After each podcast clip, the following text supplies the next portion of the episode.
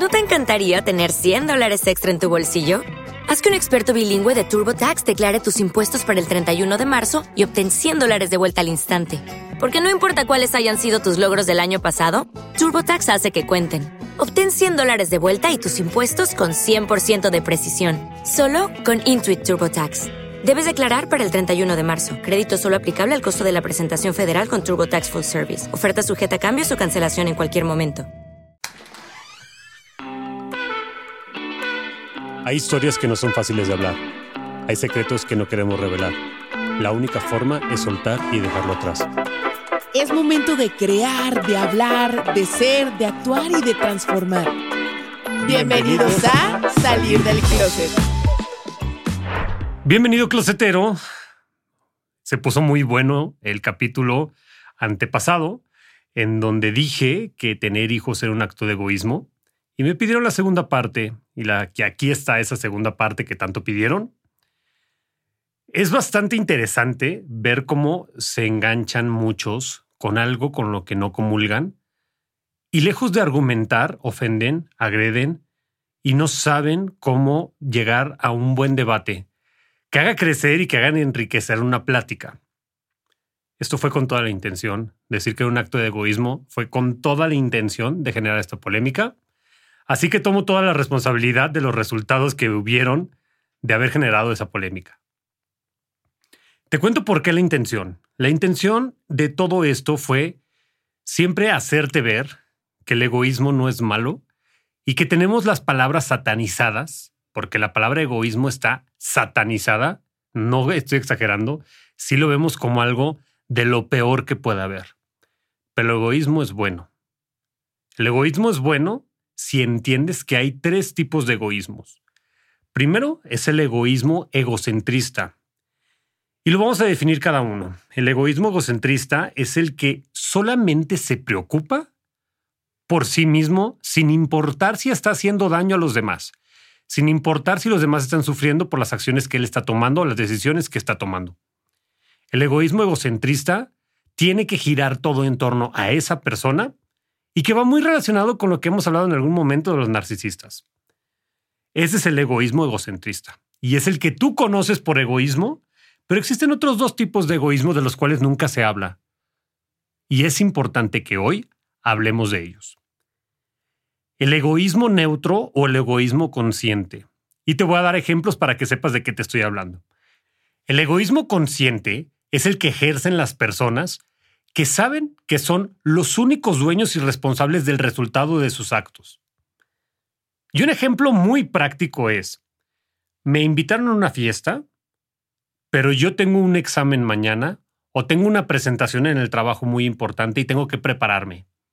Tengo que estudiar, tengo que repasar, tengo que estar listo y fresco para mañana poder dar lo mejor de mí.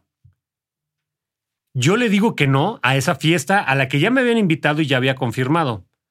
¿Pero por qué le digo que no? Bueno, simplemente le digo que no porque soy consciente de que si no hago las cosas bien, si no me preparo y si no ejecuto mi presentación o mi examen de manera correcta, el único responsable voy a ser yo. A los demás no les afecta en nada que yo deje de ir a la fiesta. A lo mejor no va a ser igual de divertida sin mí, a lo mejor se va a quedar un espacio vacío, a lo mejor iba a faltar quien dé un punto de vista, a lo mejor lo que sea. Pero no les afecta en algo personal el que yo no vaya. Y ellos pueden decir que soy súper egoísta porque ya habíamos quedado que íbamos a ir todos a la fiesta y yo de último momento cambié mi forma de pensar o me salió algo más importante y lo pueden considerar como algo egoísta y realmente sí es egoísta porque estoy dejando de lado un compromiso por buscar algo que yo sé que me va a hacer más bien de lo que me va a hacer bien ir a una fiesta. Yo sé que yo soy el responsable de los resultados de mis acciones. Por otro lado está el egoísmo altruista. Y ese es el egoísmo más bonito que pueda haber. No estoy diciendo que eh, los demás sean malos, sino que este hace que las cosas florezcan de una manera más próspera o que las cosas fluyan de una manera más fácil. ¿Por qué? Porque el egoísmo altruista es el que hace el bien al otro por yo sentirme bien. ¿Y te ha pasado que en algún momento has ayudado a alguien sin esperar nada a cambio? Solamente lo haces por el placer de sentirte bien de que lo estás ayudando. Ese es el egoísmo con el cual tenemos que pensar que queremos tener a nuestros hijos. Queremos crear a una persona y criarla y hacerla crecer sin esperar nada a cambio, solamente hacerle el bien a alguien que amamos.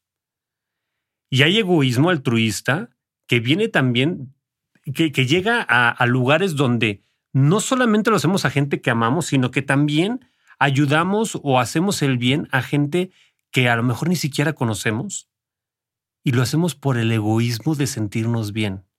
No está mal ser egoísta, porque cada acto que tú tomas es egoísta. Si tienes tachado en tu cabeza el egoísmo, lo único que vas a lograr es que te, vas a, te la vas a vivir tratando de complacer a los demás y te vas a empezar a sacrificar a ti mismo. Vas a ser esa persona que deja de hacer las cosas bien por, esa, por sí mismo. A, lo que me hace bien lo dejo de hacer con tal de hacerle bien a alguien más. Dejo de hacer lo que a mí me gusta, lo que a mí me hace crecer, con tal de mejor ayudarle a otra persona a que crezca en lugar de mí. Si hay un, un lugar de un puesto de trabajo o, alguna competencia, me dejo yo perder para que gane el otro, para poder ser amigos y que no piensen que yo soy un egoísta o que yo me quiero ganar todo o que yo siempre quiero el mejor puesto de trabajo o el primer lugar. Es normal tratar de sobrevivir y de sobresalir para tú sentirte bien. Lo que no es normal es que aplastes a los demás para tú sobresalir. Es una delgada línea en nuestro criterio que nos puede llevar a ser egocentristas o a ser egoístas conscientes. O egoístas que ayuden a los demás, que es el egoísmo del que acabamos de definir, ¿no? Entonces, ¿qué es lo que tenemos que hacer? Vivir 100% conscientes. Vivir 100% cuestionándonos en cada momento por qué hacemos lo que hacemos ¿Por qué actuamos de cierta manera? Con la base de que cada vez que hacemos algo es por un acto de egoísmo. Yo hoy estoy grabando este podcast por un acto de egoísmo. Qué fuerte, ¿no? Estoy haciéndolo por un acto de egoísmo, pero porque sé que voy a, a, permear a todos los demás. Porque sé que es un egoísmo con fines filántropos, con fines de ayudar a los demás, con fines de aportarte algo a ti. Ni siquiera te conozco, probablemente ni siquiera nos hemos visto en la calle, o a lo mejor nunca me has escrito, pero ya estoy haciendo algo por ti sin conocerte. Ese es el tipo de egoísmo en el cual yo me quiero enfocar.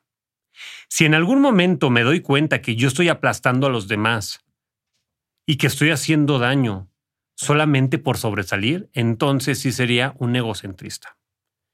Habiendo definido esto, quiero que entiendas que no está mal lo que hagas siempre y cuando tú tengas bien fundamentado y sepas que no estás dañando a nadie más.